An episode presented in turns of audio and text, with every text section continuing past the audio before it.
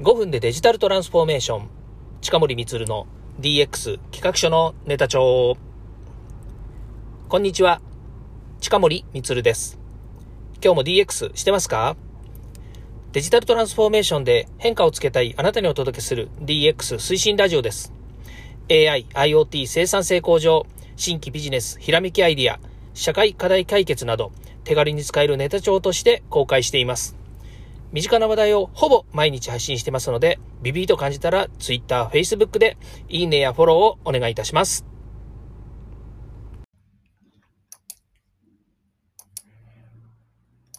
はい、えー、それではですね、今日の放送を撮っていきたいと思います。えー、近森光の DX 企画書のネタ帳ですね、久しぶりにこのテーマでいきたいと思います。今だから問う DX って何？っていうテーマなんですけれども、これね、えー、なぜこれをですね、まあ、取り上げたかっていうとですね、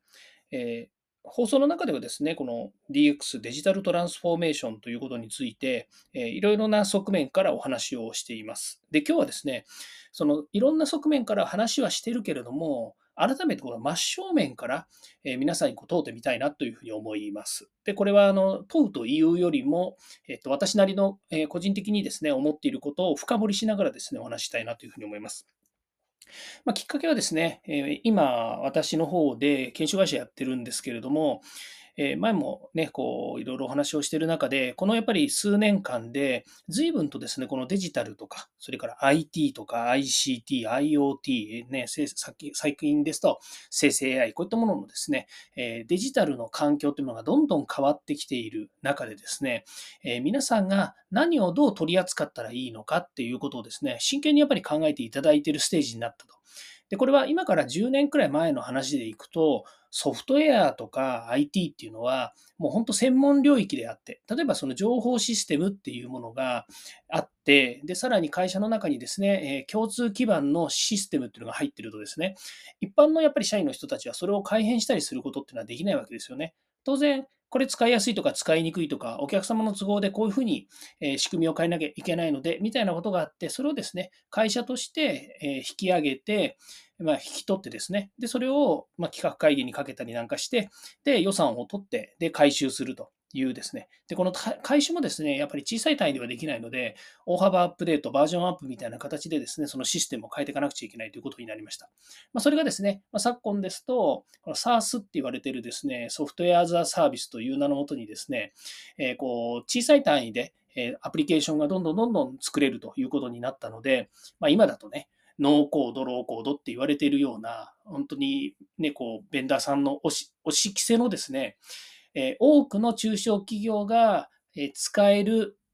えー、でしょうね、汎用性のあるシステムっていうのではなくて、まあ、自分たちで本当使いやすいようにですね、仕組みを作りましょうという、まあえ、ことができるようになったわけですね。で、小さい単位っていうと、今までどうだったかっていうと、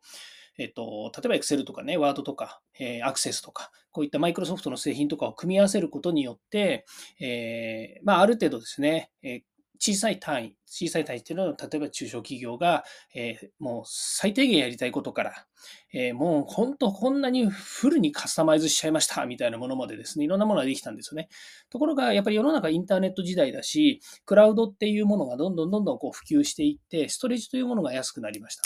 えー、先ほど言いました、インターネットっていうののスピードもどんどん上がってきたし、クラウドのところにおける、えー、データ量も増えましたし、そして処理スピードも速くなったということで、自前の会社のコンピューターとかネットワークと、それからクラウドっていうもののコンピューターとネットワーク、こういったものが、えー、どっちもですね、同じぐらいの処理スピードになってきたと。なんだったらクラウドの方が今早いわけですよね。生成 AI なんかね、生成 AI とかやらせるとですね、まあ当然ですけれども、勝手にですね、画像とかですね、えー、いろんな、えー、画像もそうですし、それから、なんでしょうね、テキストの作成だったりとか、要約だったりとか、えー、音楽まで作ってくれたりとか、ビデオまでですね、作成してくれたりとかもいろんなことができるようになったということであればですね、個人のコンピューターでシコシコとやってるよりはですね、もうえクラウドを使って、例えば生成 AI みたいなものを使ってですね、やりたいことを実現するって言った方が、よっぽど効率的だし、早いし、ね、えー、まあ、細かいところに目が行くかっていうとね、細かいところに気配りができてるかっていうと、そうでもないんですよね。まあ、ちょっと余談になりますけど、さっきもですね、IoT っていうのをですね、画像を作ろうと思って、IoT っていう画像をや、えー、作ったんですね。そしたら IoT の O って、よく間違うパターンでいくと IoT の O も大文字で IoT って出てくるんですよ。なので IoT の O は小文字で作ってくださいねって言って、なんと返ってきた答えが IoT の O は小文字で作成しましたっていう画像が IoT は全部大文字だったっていうですね、あの何をか何を考えてると言わないけど、なんでこうなっちゃうのかななんていうことはあるんですよ。で、それもね、え、さっきのノーコード、ローコードっていう話でいくとね、え、自分たちでプログラムしてるわけでもないし、その仕組み自体の中身が分かってるわけではないです。あの、えっ、ー、と、AI がね、勝手に、まあ、勝手にってことないんですけどね、いろんな学習をした結果、AI が導き出してくれている最良な、えー、なんだ、提案っていうのは分かってるんですよ。だけど、こっちが欲しいものがそのままどんずば出てくるわけじゃないっていうことは、これはもう仕組み上しょうがないんですよね。さっき言った、えー、押し着せのですね、テーラーメイドな、えーと、アプリケーションっていうものも、えーと、今まで困ってた部分はあるんですけれども、じゃあ、これがですね、あのこちらが言いたいことを、これこちらがやりたいことをですね、えー、しっかりとあの彼らがな作ってきてくれるような、まあ、例えば生成 AI が作ってくれるプログラムが、本当に私たちがやりたいことが実現できてるんですか？っていうとですね、なかなかそうでもないっていうふうなところはあるわけですね。まあ、いずれにしたってコンピューターの世界。ね、ブラックボックスが織りなす世界なので、えー、何ともしようがないと言われればユーザーとしてはですね、本当どうしようもないっていう感じになるんですね。で、えー、先ほどの話、一番最初の冒頭の話に戻りますとですね、このデジタルトランスフォーメーション DX 時代っていうのはなぜこう登場したのかっていうと、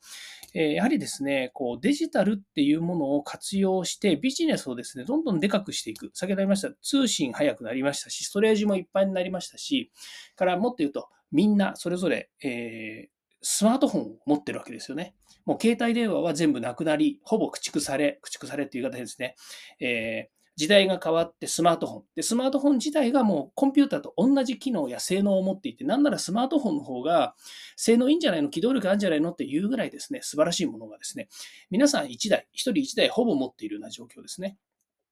あまあ、あのお子さんは持っていなかったり、小さいお子さんは持ってないかもしれないですけれども、今時やっぱりね、あの小学生でもですね、通勤で、通勤じゃねえや、通学でね、あのやっぱりこう持たせてもらったりとか、それからあとは移動時間にね、あの学習したりとか、ね、いろんな使い方できるのでね、学習も一部というふうに考えた方がいいと思うんですけども、そういったものができるようになってきたんですね。つまり全世界、社会全体がですね、このデジタルツール、ね、デジタルっていうとですね、いろんな側面からいろんな言葉の凝縮になっちゃうので、ちょっと違う話で、あの言い方ですると、それぞれ用途に合ったですね、え、なんだ、その IT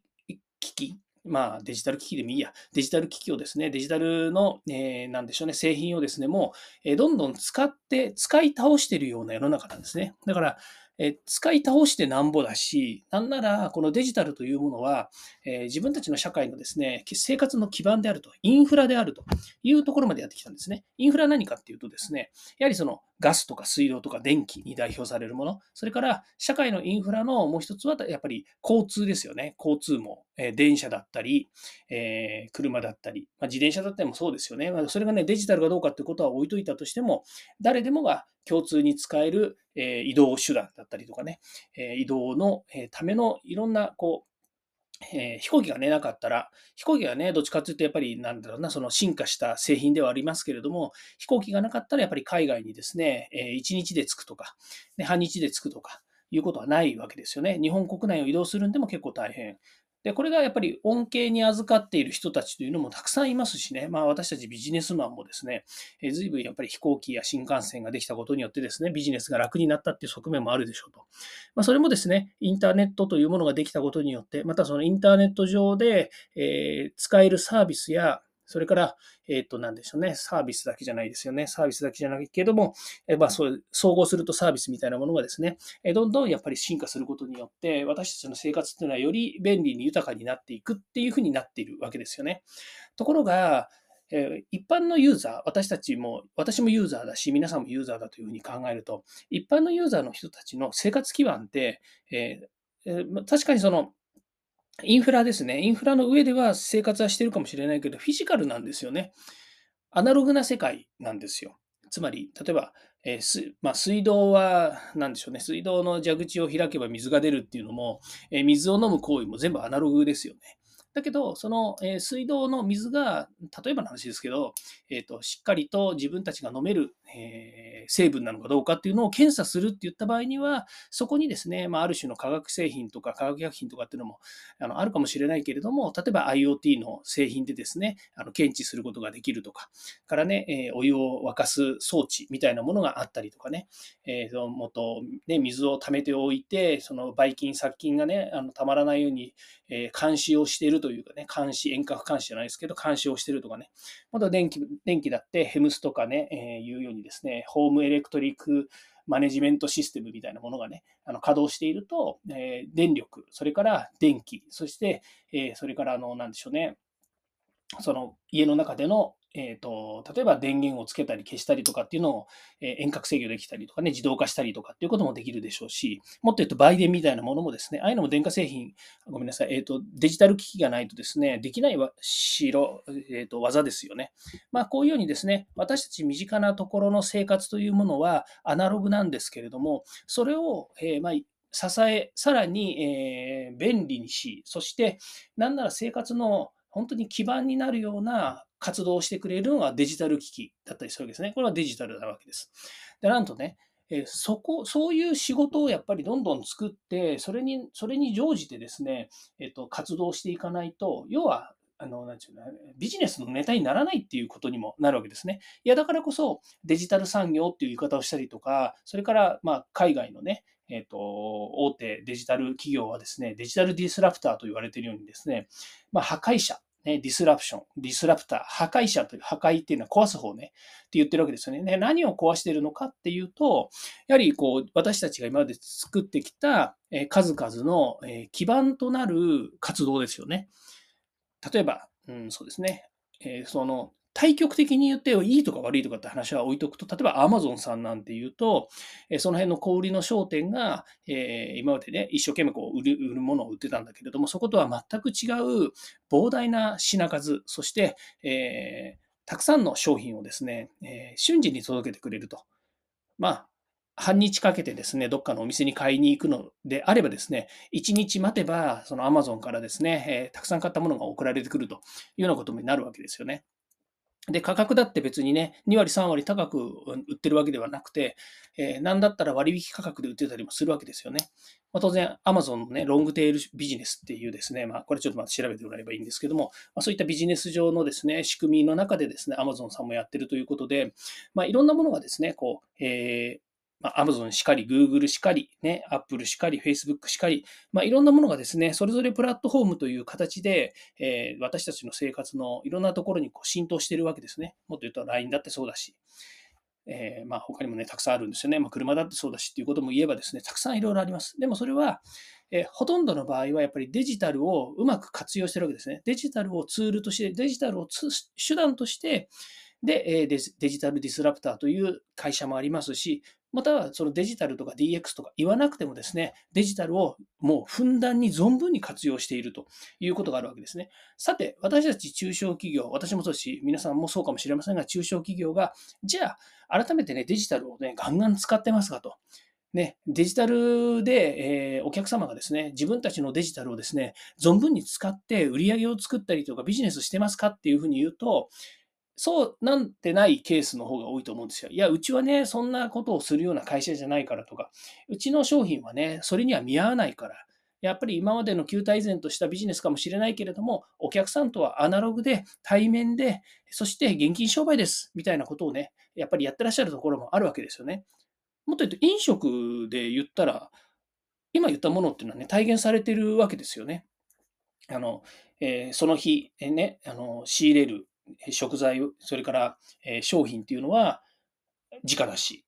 そして、皆さんに提供するご飯だって、え昨日は小松菜だったかもしれないけど、今日はほうれん草ですっていうのだって、市場のね、やっぱり市場の状況によって変わってきたりするわけですよね。それから、えーね、限定何個って言ってるものだって、そんなにね、たくさん仕入れてたくさん売るっていう薄利多売をしてるわけではないので、やっぱりしっかりと作ってしっかりとお出しするってなると人件費だったりとか、それから、えーそこで働く人たちの手の問題だったりするわけですよね。365日24時間文句も言わずにフル稼働できるような人はいないわけですよね。まあ、そういったいろんなものがアナログで動いている社会の中で、対極的になるのはやっぱりデジタルですよね。さっき言いましたように、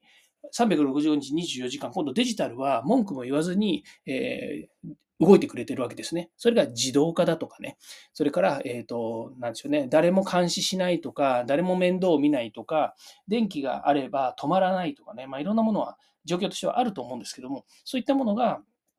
あの、あるわけですよ。で、こういったものをね、えー、どっち側にやっぱり自分のビジネスを持っていきますかというふうになるわけですね。で、あの、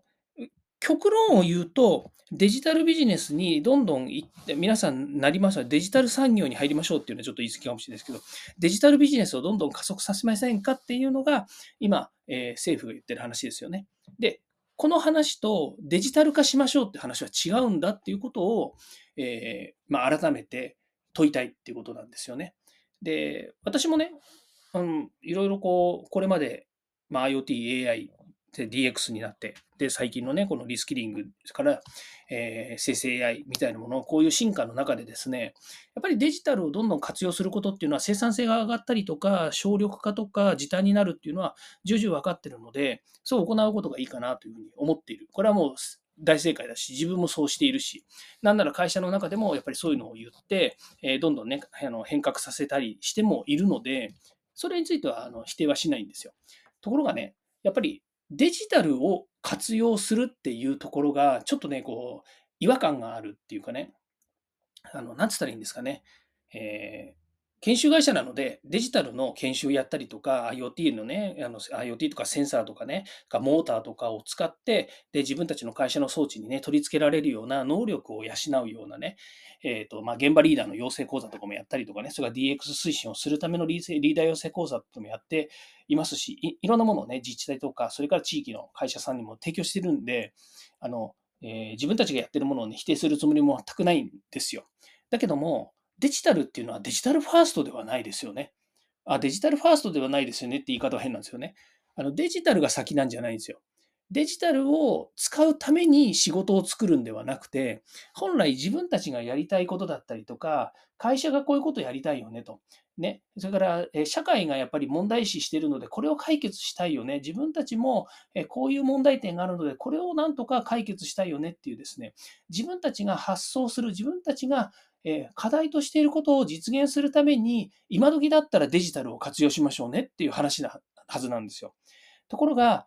どちらかというとね、そんなことは全く無視して、私たちは、あの私たちっていうのは、えっと、IT 業界の人って言ったらいいんですけども、IT 業界の人っていうのはさっき言ったように、押し着せのものをですね、皆さんにこれどうですかっていうふうに持ってくるわけですよね。だから、うちにもね、よくあの営業電話じゃないんだけど、営業メールとかがね、来るんですよ。ね、あの社長の近森さん、聞いてくださいと。ね、今、うちのあの世の中こういう状況でいろいろ変革していますと。でね、えー、その変革していく中で、えーと、御社に、えーと、素敵な提案がありますと、最高の提案がありますと。私たちはこういう実績があって、これこれこうで、こういうふうにあのやってる会社なんです。そのためにはこういう製品とか、こういうメニューを持っていて、絶対御社のお役に立てると思っています。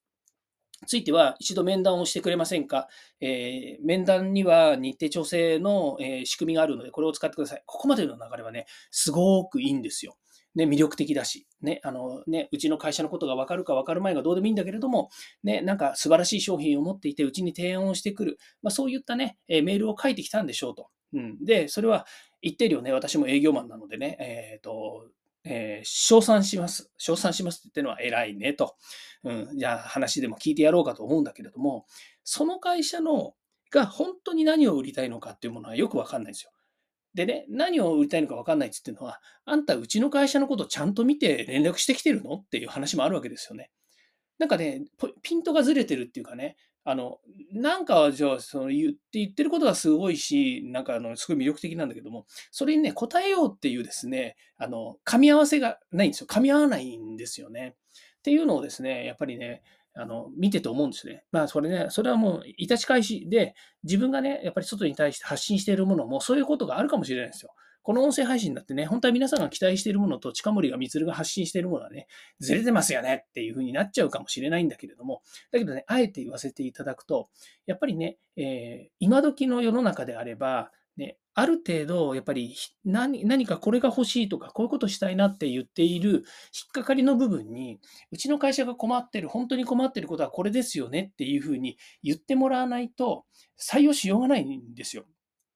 まあ、そのためにね、話が聞きたいって言って、スケジュール調整をしてるのかもしれないけれども、なんかね、最大公約数、最小公倍数的にですね、えー、感じていただきたいな、なんて思ってるんじゃないかなと思ってね、すごくね、えー、その、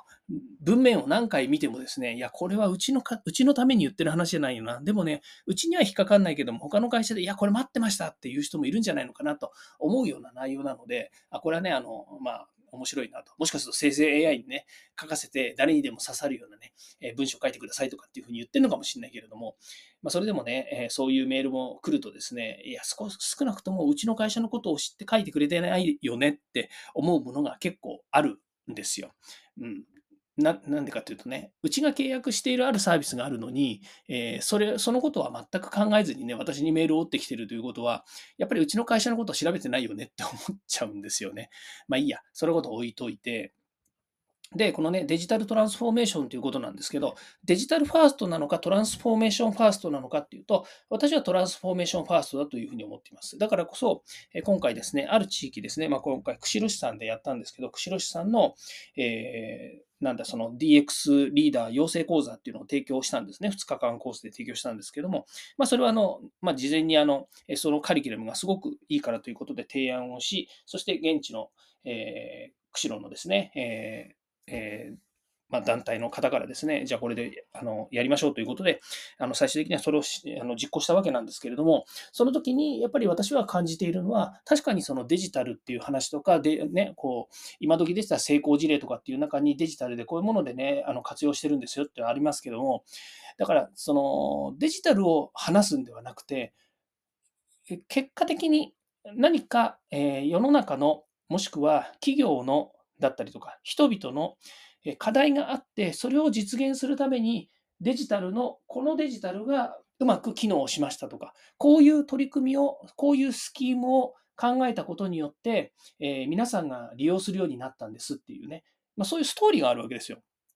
で、その中にね、デジタルファーストではないわけですよ。もちろんね、生成 AI とか、えー、まあ、生成 AI に限らず AI とかね、人工知能が進化したからできるっていうサービスもあるでしょうと。それはもう分かってます。だからね、センサーだって、今時ね、そのね、Apple Watch なんかのようにね、その、え心拍とか、ね、それから衝突とかっていうのを測れるようになれば、当然ですけれども、人の生活や、それから、何でしょうね、あの、えっ、ー、と、突発的なトラブルにもですね、え対応できるということで、本当に人の命さえね、えー、救えるっていうようなものが皆さんのね、えーと腕にこう巻かれてたりするっていうのは、とても素晴らしい世の中になったなというふうに思うんですよ。だけど、それだってね、技術が進化したからそれができるようになったんであって、それをね、改めて作るがために、えー、ビジネスを始めた人っていうのは少ないわけですよ。みんながみんなね、そのデジタルを作るために仕事をしてるわけではないんですよね。まあ、もちろんデジタルを作るためっていうのは、センサーを作る人ですとか、それから仕組みを作る人ですとか、長い目で見たら、インターネットだったりとか、クラウドっていうのも、結局社会の役に立つということで作ってきたわ、作ってきたんですけど、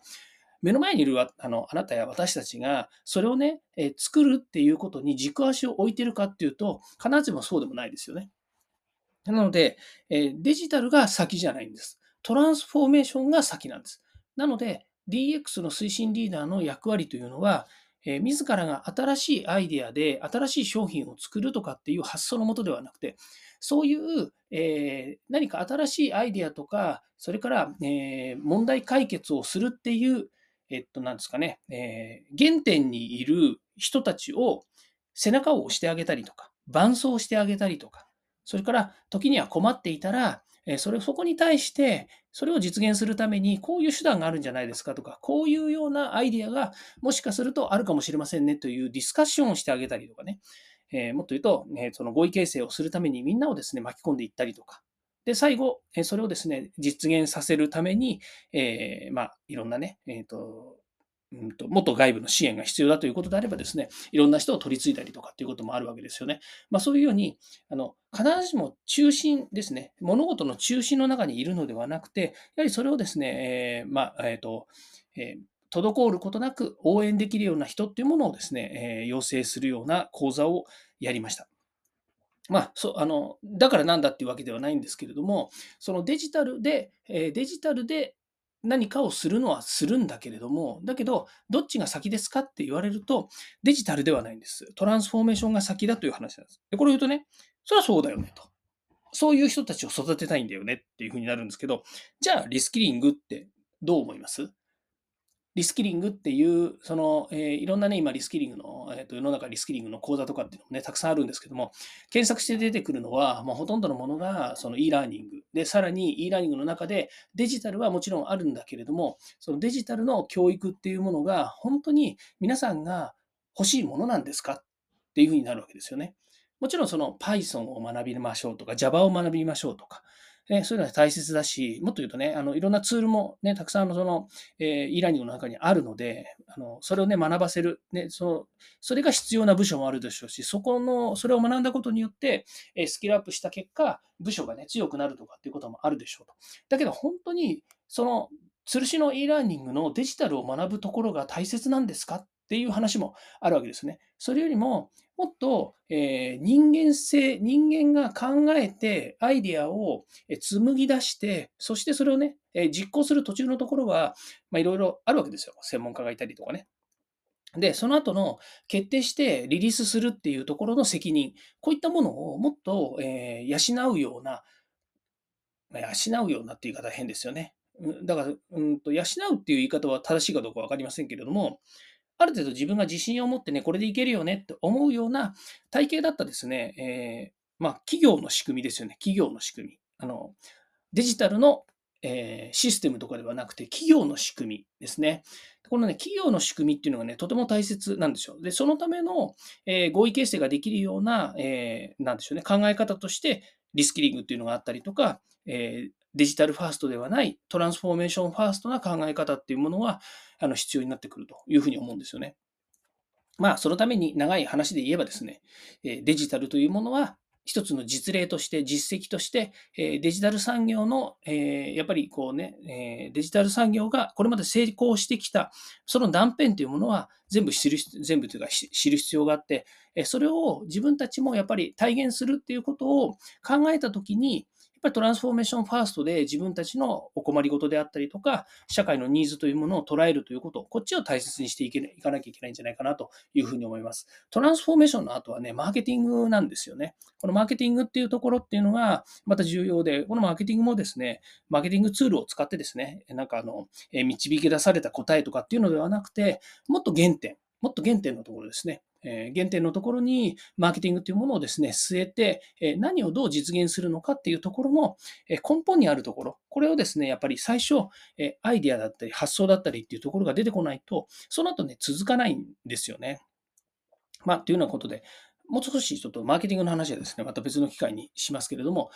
改めて皆さん DX って何ぞやというところですよね。まあ、今だからと、えー DX って何ということなんですけども、えー必ずしもデジタルとトランスフォーメーションの掛け合わせというふうには考えない方が良いかなと。ね、トランスフォーメーションファーストではありますけれども、デジタルというのは会社のインフラなので、まあ、今時の仕組みや、それからデジタルの IT や ICT、ね、IoT、いろんなものはですね、これはあの使う前提だし、使って叱るべきだと思いますしね、まあ、使わないで実現できるのかっていうと、使った方がより、